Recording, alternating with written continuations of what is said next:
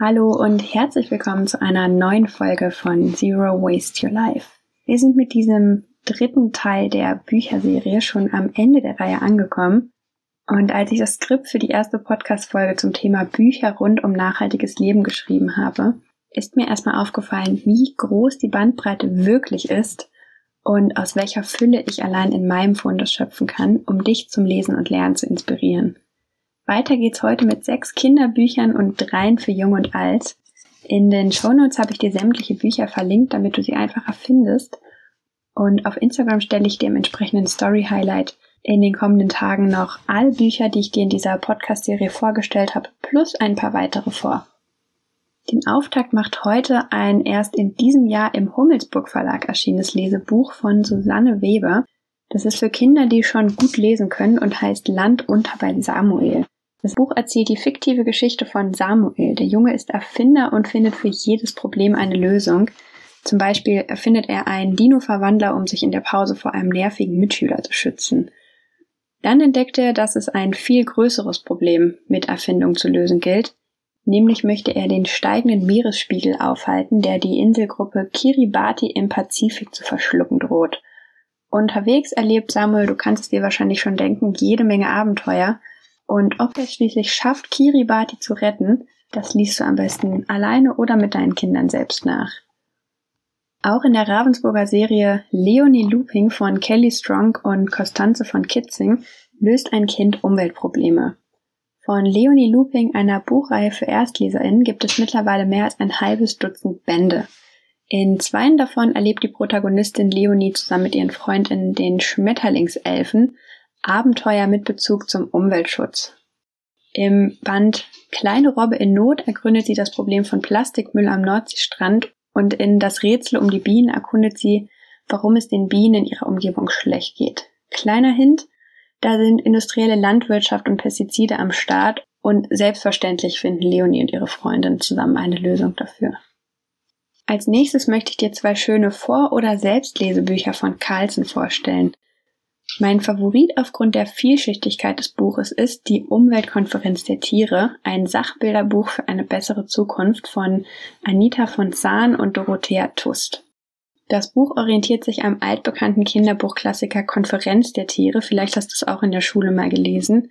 Und es geht um Folgendes. Auf der Umweltkonferenz beratschlagen Tiere aus aller Welt darüber, wie sie die Menschen dazu bringen können, endlich auf die Umwelt zu achten. Kinder lernen in diesem Buch Aspekte des Artensterbens, Umweltprobleme und des politischen Aktivismus kennen. Einen weiteren Pluspunkt bekommt das Buch dafür, dass es mit Pflanzenölfarbe auf Papier aus nachhaltiger Forstwirtschaft gedruckt wurde und Emissionen durch Klimaschutzprojekte ausgeglichen werden.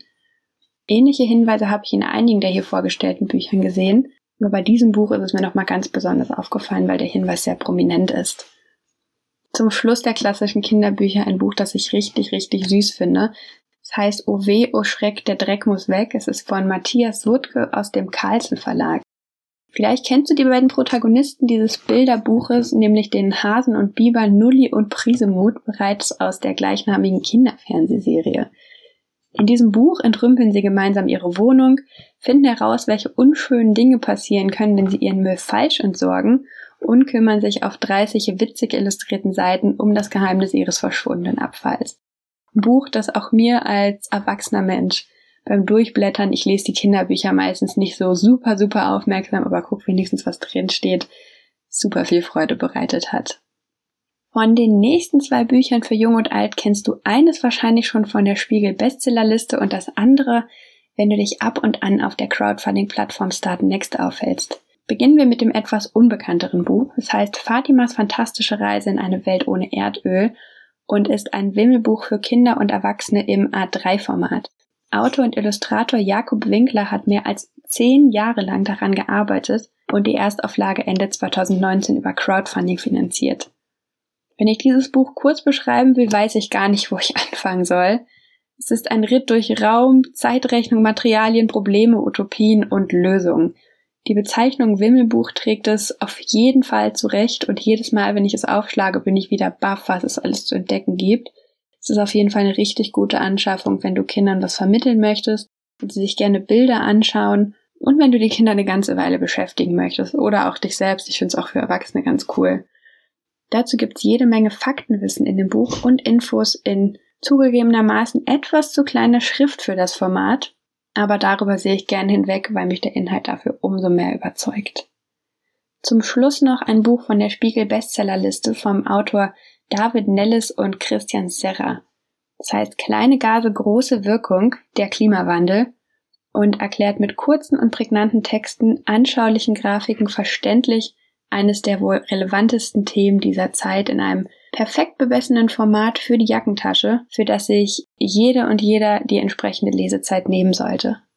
Das Buch ist in Zusammenarbeit mit mehr als 100 WissenschaftlerInnen entstanden und darin beschreiben die beiden Autoren den Klimawandel, seine Folgen für Menschen, Öko- und Wirtschaftssysteme sowie unseren Planeten.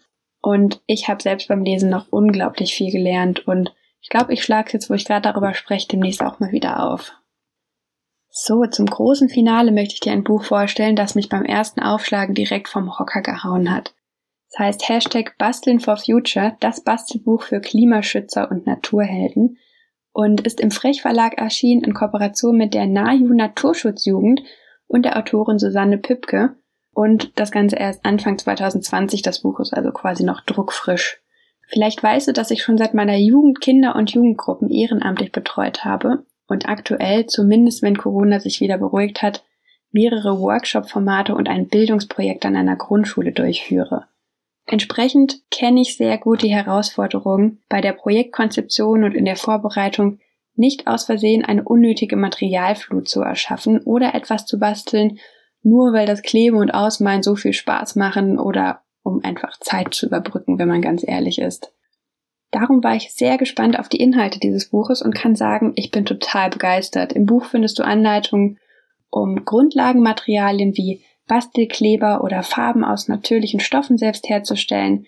Das Buch beinhaltet Tipps zur Abfallvermeidung und superschön illustrierte Erklärungen der Naturfreunde Jugend zum Umwelt- und Klimaschutz, inklusive, und das finde ich besonders cool, weil es perfekt in meine Arbeit passt, inklusive aktivistischer Aktionen wie gemeinsame Workshops und Cleanups organisieren und durchführen.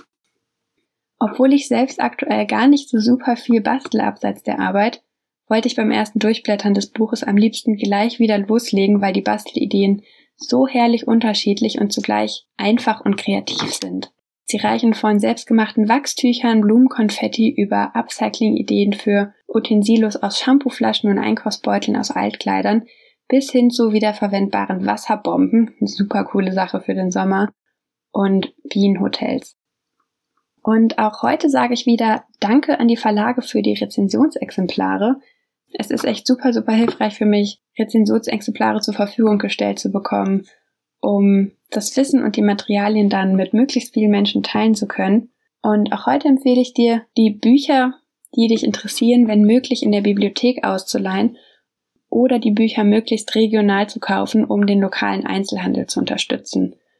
Wenn du deine Bücher doch lieber bestellen möchtest und das über den Link in den Shownotes machst, dann unterstützt du damit zusätzlich meine Arbeit an diesem Podcast. Das Buch kostet dadurch für dich gleich viel, ich bekomme aber eine kleine Provision. Wenn du deine Bücher dann ausgelesen hast, dann verleih sie super gern an Freundinnen oder tausch die Bücher untereinander aus, denn Buch ist nur was wert, wenn wir es lesen, wenn wir darin rumblättern und im Regal taugt es niemandem. Wenn du lieber digital liest, dann schau dir unbedingt, das habe ich hier auch schon mehrfach empfohlen, ich finde es einfach super, super cool, das Online-Portal Onleihe an. Ich verlinke dir das auch nochmal in den Show Notes, dann kannst du dich mal reinklicken.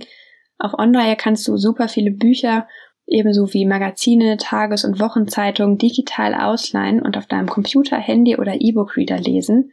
Und das Ganze ist fast immer in deinem Betrag für die örtliche Stadtbibliothek enthalten, ist also super günstig. So, das war's für heute von mir. Ich glaube, ich suche mir jetzt mein nächstes Bastelprojekt aus. Ich habe ja immer noch Zeit hier zu Hause. Und auch dir wünsche ich eine fabelhafte Woche. Mach's gut, wir hören uns nächste Woche wieder.